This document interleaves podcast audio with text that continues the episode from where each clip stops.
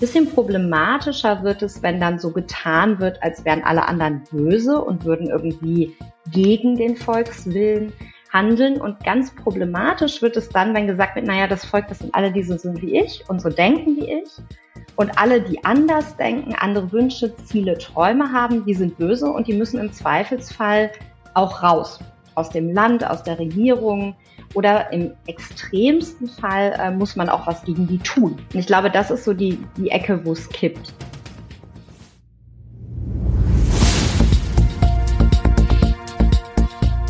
Zeit für Politik, der Podcast der Bayerischen Landeszentrale für politische Bildungsarbeit.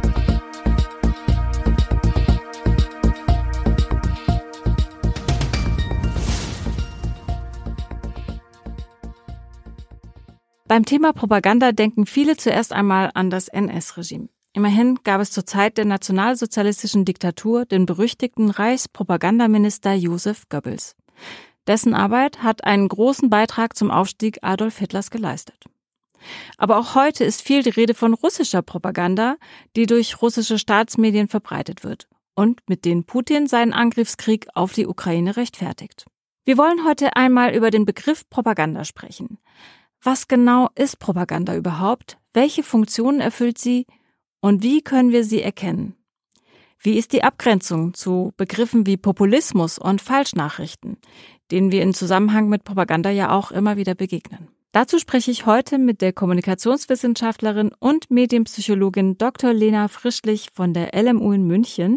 Sie forscht auch zum Thema Online-Propaganda. Herzlich willkommen, Frau Frischlich. Ja, herzlichen Dank für die Einladung. Ich freue mich, da zu sein. Frau Dr. Frischlich, seit wann gibt es denn überhaupt Propaganda? Das ist gar nicht äh, so eine einfache Frage. Um die Frage zu beantworten, muss man sich erstmal so ein bisschen darauf einigen, was verstehen wir eigentlich unter Propaganda. In unserer Forschung verstehen wir darunter immer strategische Kommunikation, also absichtsvolle Kommunikation, die darauf abzielt, Emotionen und Gedanken zu manipulieren, um letztendlich Verhalten zu beeinflussen. Und zwar Verhalten im Sinne von der Ideologie, also von der Weltanschauung.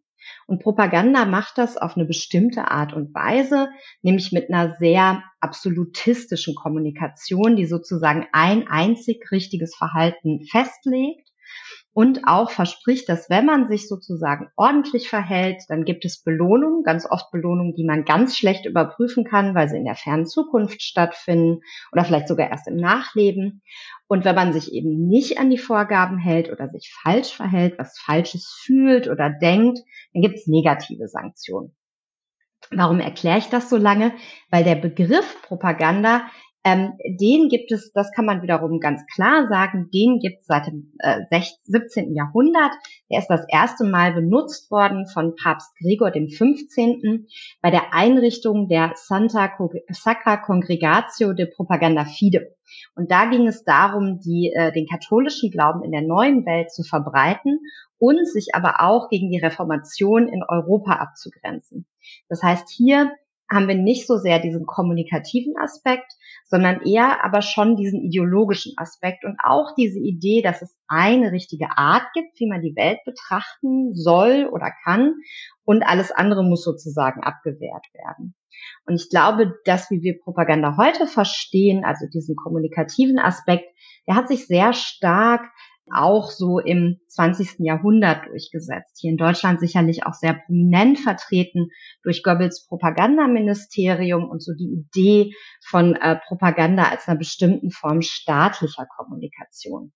Wenn wir aber Propaganda wirklich als strategische Kommunikation verstehen, dann gibt es das natürlich schon ewig lange. Also wahrscheinlich seit Anbeginn der Menschheit haben Leute schon versucht, anderen Leuten zu sagen, meine Weltanschauung ist die einzig richtige und genauso musst du denken und alles andere ist falsch und dann kommt irgendwie was ganz Schlimmes. Gibt es denn verschiedene Arten von Propaganda? Ja, grundsätzlich ist Propaganda ein sehr äh, komplexes Phänomen und ich glaube, das, was es auch für uns im Alltag so oft so schwierig macht zu erkennen, ist das jetzt schon Propaganda, ist, dass es so ein ganzes Spektrum an Kommunikation gibt. Und ganz oft ist das eher so, dass man mehrere eben so absolutistische, sanktionierende Aussagen hat, dann so im Laufe der Zeit denkt so, hm, irgendwas nimmt mir hier auch meine, meine Freiheit, mir eine Meinung zu bilden oder auch meine Freiheit, bestimmte Emotionen zu spüren über, ähm, über weltanschauliche Themen.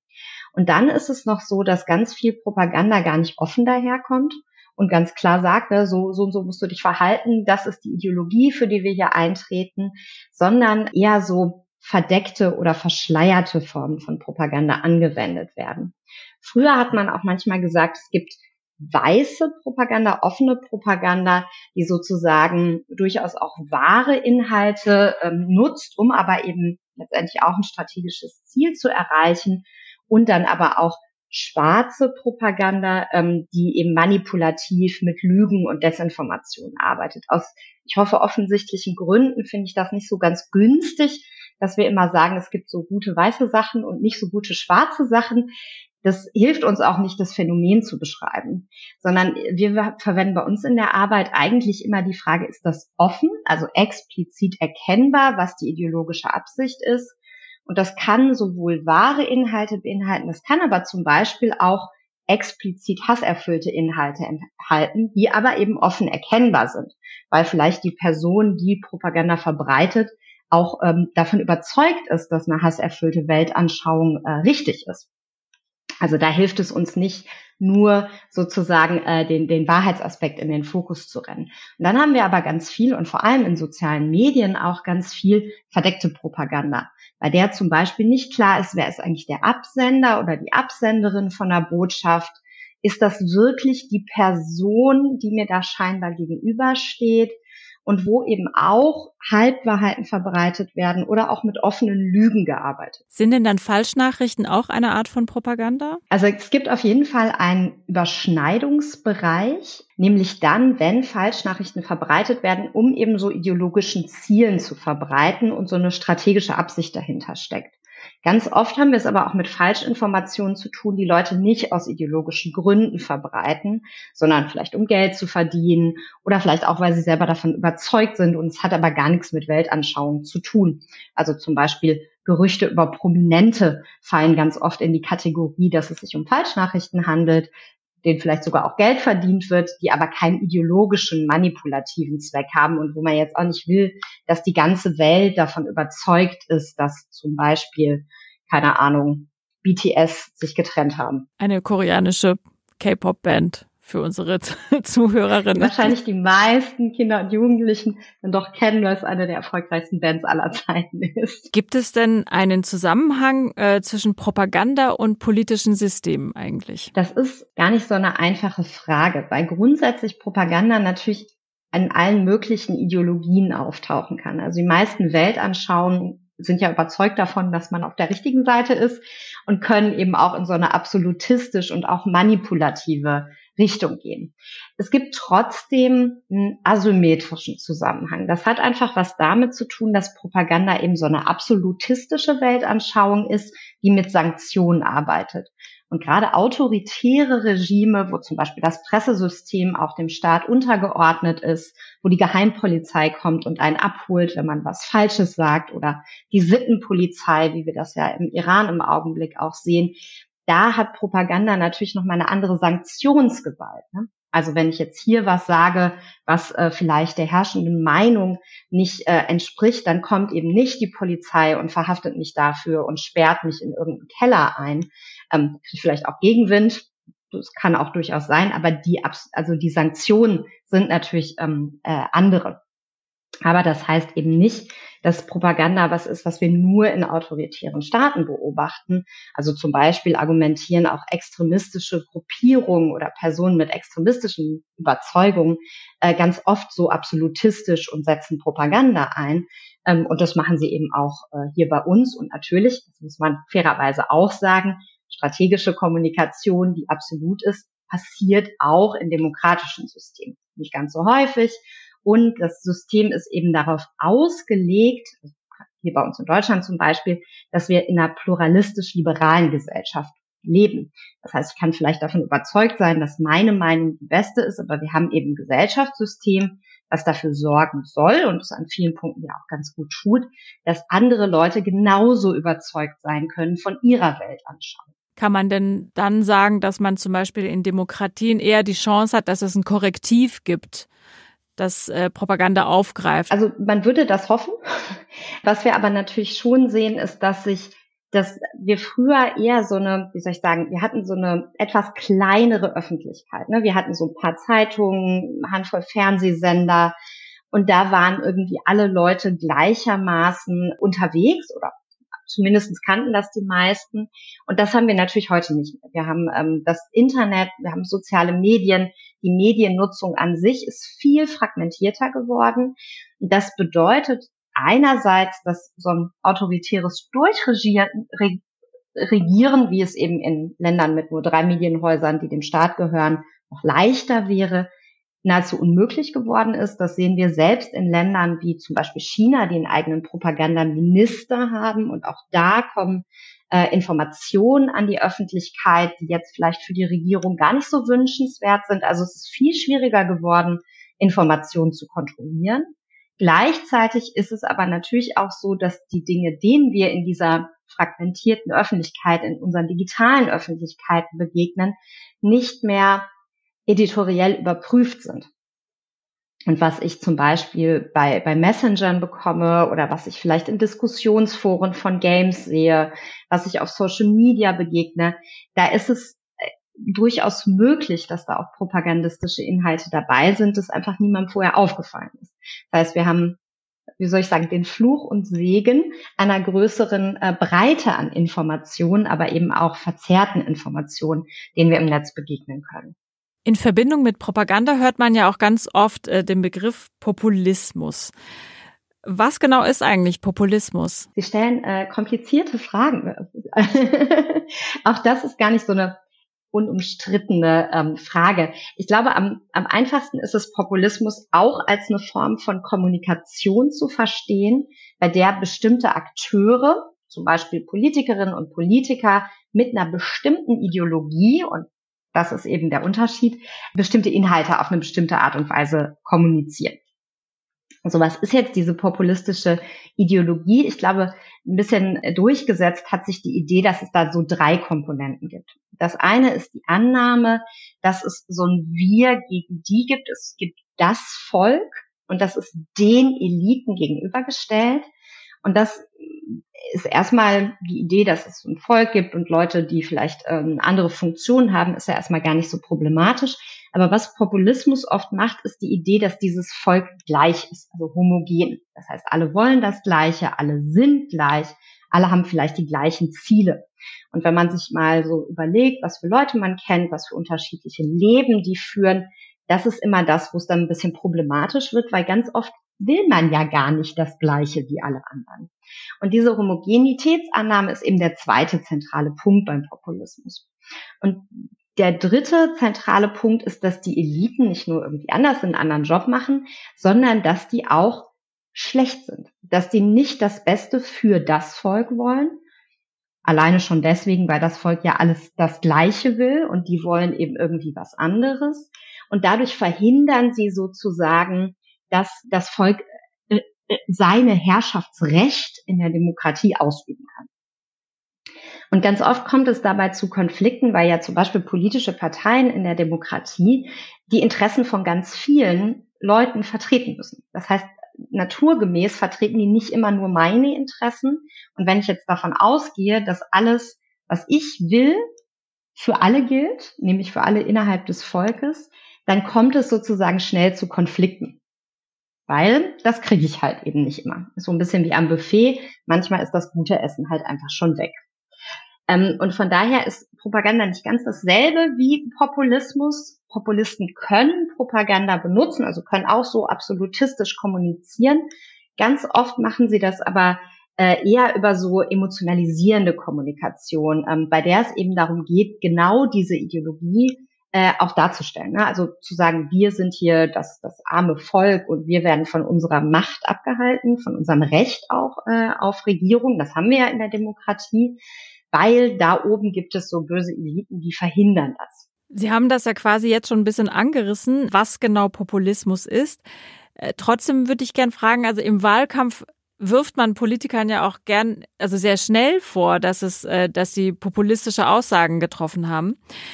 Wie viel Populismus ist denn auch vielleicht wichtig oder erlaubt im Wahlkampf? Also ich glaube, wenn man sich so diese einzelnen Bestandteile von, von Populismus anguckt, dann gibt es erstmal ein Teil, der gehört zur Demokratie, nämlich die Annahme, dass das Volk ein Recht darauf hat, repräsentiert zu werden. Das ist das System, in dem wir leben. Und das sozusagen zu kommunizieren, sich auch als Volksvertreter, Vertreterin zu positionieren, das ist sozusagen der, äh, der Teil vom Populismus, der irgendwie auch zur Demokratie dazugehört.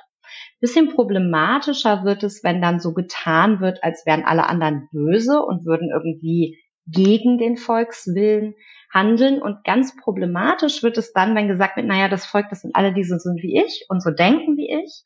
Und alle, die anders denken, andere Wünsche, Ziele, Träume haben, die sind böse und die müssen im Zweifelsfall auch raus. Aus dem Land, aus der Regierung, oder im extremsten Fall äh, muss man auch was gegen die tun. Und ich glaube, das ist so die, die Ecke, wo es kippt. Und dann ist es aber auch so, dass Populisten oft einen bestimmten Kommunikationsstil äh, haben. Die ändern, äh, die arbeiten ganz viel mit Emotionen, mit Angst, mit Furcht, aber zum Beispiel auch, das zeigen unsere eigenen Studien, mit Nostalgie, mit so einer Sehnsucht danach, dass früher alles besser war. Die Leute sahen irgendwie noch ähnlicher aus. Die Frauen haben nicht so verrückt irgendwie in der Gesellschaft rum äh, gehampelt, die war noch gut in der Küche und es war alles noch in Ordnung. Diese Idee von, von Nostalgie, aber auch von Angst oder Furchtkommunikation, die nutzen auch andere Politikerinnen und Politiker oft in einem geringeren Ausmaß. Also unsere Studien zeigen zum Beispiel, dass man so nostalgische Ideen wirklich vor allem bei populistischen Parteien findet, wobei sich da auch die Nostalgie wofür unterscheidet. Ich kann ja einerseits nostalgisch sein für so ein Rollenbild aus den 50ern. Ich kann aber vielleicht auch denken, auch Mensch, so in den 70ern, wo unsere Eltern irgendwie noch äh, Flower Power mäßig Rock'n'Roll unterwegs waren und alle so ein bisschen freier waren, ist ja auch eine Zeit, nach der ich mich sehen kann. Also wie die Emotionen im Einzelfall gesetzt werden und welche, welche äh, Geschichten da auch erzählt werden, das unterscheidet sich schon. Was man aber eben auch sieht, ist, dass gerade in sozialen Medien so populistische Kommunikation, so emotionalisierend, klar, vielleicht auch sehr simpel, oft sehr erfolgreich ist. Und das ist, glaube ich, auch eine Herausforderung für Politik, einen Mittelweg zu finden zwischen einer klaren Kommunikation, die auch durchaus die Herzen von Menschen anspricht, weil Politik muss nämlich gar kein langweiliges Thema sein, und aber gleichzeitig eben so simple Ausgrenzungsgeschichten vermeidet. Zeigt denn Ihre Forschung eigentlich, dass es in den letzten Jahren vielleicht oder in den letzten Jahrzehnten auch wieder mehr Propaganda gibt. Also wir haben zwar jetzt über Propaganda in der NS-Zeit gesprochen oder in China und so weiter, dort, wo man das ja eigentlich erwartet. Aber wie ist das denn, sagen wir mal, in Deutschland? Gibt es hier einen Anstieg? Ich weiß gar nicht, ob wir Daten haben, die ganz klar sagen können, dass es einen Anstieg gibt. Also was man, glaube ich, schon sagen kann, ist, dass dadurch, dass eben ähm, wir alle so viel mehr Zeit mit Medien verbringen, es auch viel wahrscheinlicher geworden ist, dass wir auf auch propagandistische Inhalte stoßen und in meiner eigenen Forschung habe ich mich ganz viel mit extremistischer Propaganda beschäftigt. Man muss schon ganz klar sagen, bei jedem neuen Medium finden sich Propagandistinnen und Propagandisten, die das auch ausnutzen. Und das wirklich überall. Also ich habe auch schon rechtsextreme Aussagen auf Codierplattformen für Grundschulkinder gefunden. Also man muss ganz klar sagen, wenn es ein Medium gibt, dann wird irgendjemand mal versuchen, was man damit für Quatsch machen kann. So möchte ich das zusammenfassen. Und dadurch, dass wir immer mehr Medien haben, in unterschiedlicheren Umgebungen sind, steigt, glaube ich, die Wahrscheinlichkeit, dass wir auf solche Inhalte treffen. Und der zweite große Faktor ist, dass Propaganda, aber auch verwandte Phänomene, Desinformation, Hassrede, Verschwörungsmythen in Zeiten großer Unsicherheit besonders aufblühen. Das hat ein bisschen was damit zu tun, dass diese klare absolutistische Kommunikation natürlich erstmal auch Gefühl von Sicherheit vermitteln kann, gerade in Zeiten großer Unsicherheit und aber auch, dass solche Informationen oft billiger zu erzeugen sind und schneller als jetzt so ein gut recherchierter Artikel, wo Leute sich wochenlang durch Archive gegraben haben. Und ich glaube, das führt auch dazu, dass wir das im Augenblick sehr stark wahrnehmen, weil wir natürlich, man das, ähm, je nachdem, wann Sie diesen Podcast hören, kann es ja auch sein, dass die Welt sich schon ein bisschen beruhigt hat. Aber so die Jahre seit 2020, 2021 mit der Corona-Pandemie, dem Angriffskrieg auf die Ukraine, dann haben wir zunehmend Wetterveränderungen, die irgendwie auch ganz viel Unsicherheit erzeugen. Gestern zum Beispiel, also am Tag vor dieser Aufzeichnung sind irgendwie Häuser von Hagelkörnern zerschlagen worden im friedlichen Bayern. Ähm, das sind natürlich alles Dinge, die ganz viel Unsicherheit erzeugen. Und ich glaube, diese Mischung führt dazu, dass wir das im Augenblick einfach sehr präsent erleben. Wie erkenne ich denn dann Propaganda? Also ich glaube, es hilft tatsächlich, sich zu überlegen, Gibt es so ein bestimmtes Einstellungsobjekt, was da kommuniziert wird, also Nation, eine Religion, eine bestimmte Weltanschauung und wird mir vermittelt, dass es nur eine richtige Art und Weise gibt, darüber nachzudenken.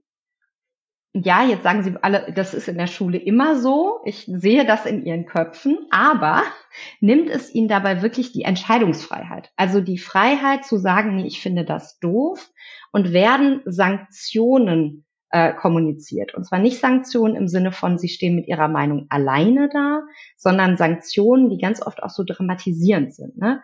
Da sterben Leute, da äh, werden sie nie wieder eine Frau finden, da werden Beziehungen zerbrechen, da wird das Land vor die Hunde gehen. Also ne, das ganz oft haben wir so einen wirklich emotionalisierenden, dramatisierenden Teil. Und ich glaube, was auch wichtig ist, ist, dass man das aber nicht immer unbedingt auf den ersten Blick erkennt. Also gerade wenn ähm, wir uns mit extremistischen Accounts zum Beispiel bei Instagram beschäftigen, dann sehen wir, dass oft nur ein sehr kleiner Teil der Posts explizit Propaganda enthält oder auch explizit zu Gewalt aufruft. Ein viel größerer Teil erstmal dafür gedacht ist, dass man da vielleicht draufklickt, mal so ein bisschen antastet oder vielleicht auch Humor einsetzt, um Propagandabotschaften zu verschleiern und erstmal so ein Interesse weckt.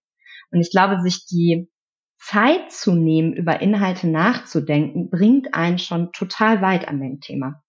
Ganz oft machen wir das nicht, ne, weil ist ja auch verständlich. Aber ich glaube, das, das sind schon Sachen, wo auch ähm, gründliches Nachdenken, sich zum Beispiel auch zu fragen, ne, was macht das denn mit mir, wenn da jetzt so ein strahlende Figur im weißen Kleid vor einer staubigen Wüste steht. Woran erinnert mich das dann? Welche Filmbilder werden angesprochen oder welche Gaming-Referenzen sollen mir irgendwie das Gefühl vermitteln, Mensch, hier kann ich, äh, hier kann ich richtig was reißen, hier kann ich Held, Heldin sein, mich gegen die da oben verteidigen ähm, oder gegen wen auch immer. Und sich dann immer mal wieder zu fragen, ist das wirklich meine Meinung oder werde ich hier letztendlich auch als ja als Sprachrohr für Propaganda missbraucht. Kann ich denn auch aktiv noch irgendwas tun, außer dass ich in die Reflexion gehe? Also ich glaube, sich grundsätzlich immer so ein bisschen zu überlegen, will ich das wirklich teilen, will ich das anklicken? Das ist, bringt schon total viel. Und auch dann, wenn man das Gefühl hat, vielleicht noch nicht mal unbedingt, das ist Propaganda, aber da werden andere angegriffen. Sich immer vor Augen zu führen, da sitzt auch ein Mensch auf der anderen Seite, und das Gefühl, dass man nicht alleine ist mit so einem Angriff, ist wahnsinnig viel wert. Das muss man nicht öffentlich machen. Es ist super, wenn man das kann. Wir brauchen viel mehr Leute, die nicht nur auf der Straße sich hinstellen und zu sagen, sag mal, was machst du da, sondern das auch im Netz sagen. Das, den Mut muss man aber auch haben, aber man kann den Leuten zum Beispiel schreiben. Ich habe es gesehen. Man kann Posts melden. Man kann auch mit Lehrerinnen und Lehrern, mit Vertrauenspersonen ins Gespräch gehen. Man kann im allerschlimmsten Fall kann man Dinge auch bei der Polizei anzeigen oder eben bei Online-Stellen, äh, zum Beispiel bei Jugendschutznet melden. Aber ich glaube, sich einfach klar zu machen, Demokratie und demokratischer Diskurs, das ist gar nichts, was vom Himmel fällt, sondern das sind wir alle. Und die Verantwortung, die damit einhergeht, auch anzunehmen, zu sagen, das ist meine Umgebung, hier halte ich mich gerne aus, das ist mein Spiel, das ist mein Social Media Plattform, mein TikTok Feed da trage ich dazu bei, dass das eine Welt ist, in der ich mich auch gerne selber bewege. Das ist schon ein total wichtiger Schritt. Frau Frischlich, vielen, vielen Dank für dieses Interview. Das hat wirklich Spaß gemacht und ich bin um einiges schlauer. Das äh, freut mich zu hören. Vielen Dank für die Einladung und ähm, ich freue mich auf das fertige Ergebnis. Und falls Sie, liebe Zuhörer und Zuhörerinnen, das Thema gerne im Unterricht einsetzen möchten, finden Sie in den Shownotes den Link zu einer Unterrichtseinheit. Wir bedanken uns, dass Sie heute zugehört haben. Und wenn Sie mögen, abonnieren Sie unseren monatlichen Newsletter, um über neue Angebote der Bayerischen Landeszentrale auf dem Laufenden zu bleiben. Wir sind bald wieder für Sie da mit einer neuen Folge von Zeit für Politik.